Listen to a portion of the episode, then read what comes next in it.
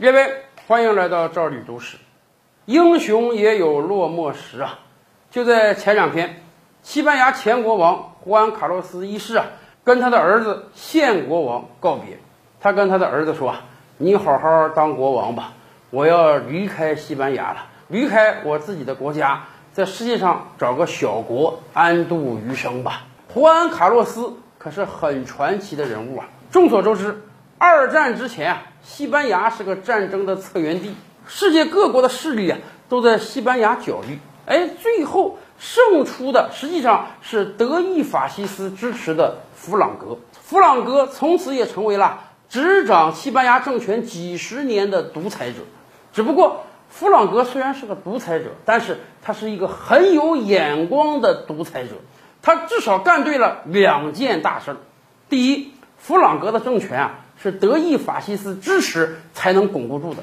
但是当德国发动二战之后啊，哎，德意日形成了三国轴心，西班牙竟然没掺和进去啊。弗朗哥可能深知，一方面我这国家实力弱，另一方面你德国发动二战，你未必能打赢同盟国。我最好还是作壁上观。虽然当年德意帮过我，但是我可别牵扯太深，要不然德国覆灭那天，我这位子也不稳了。您别说，正是因为弗朗哥在二战中没有坚定地站在德国一边，所以二战结束之后啊，西班牙也没被清算。而另一方面，弗朗哥为自己找了一个好接班人。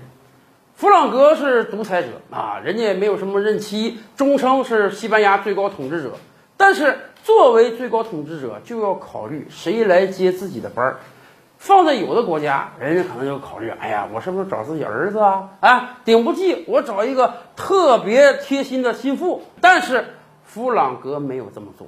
弗朗哥考虑到，我要优雅的上台，我还得优雅的下台。怎么下台呢？他竟然在民间找到了西班牙王室的成员，就是后来的胡安·卡洛斯国王啊。从很小的时候开始培养他，并且跟西班牙老百姓讲：我死之后，西班牙将变回成君主国家，胡安·卡洛斯就是你们的国王。后来弗朗哥死之后，胡安·卡洛斯真的成为了西班牙国王，而且他非常明智的放弃了自己手中的权力。让西班牙变成了个君主立宪国家，哎，把大权让夺给了议会，自己成为国家的象征和代表。可以说，正是由于弗朗哥和胡安·卡洛斯的明智，让西班牙没有经历过战火混乱，成为了一个发达国家。然而，就是这样一位传奇人物，为什么在晚年要退位，甚至要离开自己的国家呢？哎，英雄也有落寞时。英雄也有晚节不保的时候。最近披露出来资料啊，大概十多年前，胡安·卡洛斯国王可能收受了沙特方面给的巨额贿赂。这个案子已经查了大半年之久了，现在有可能要水落石出了。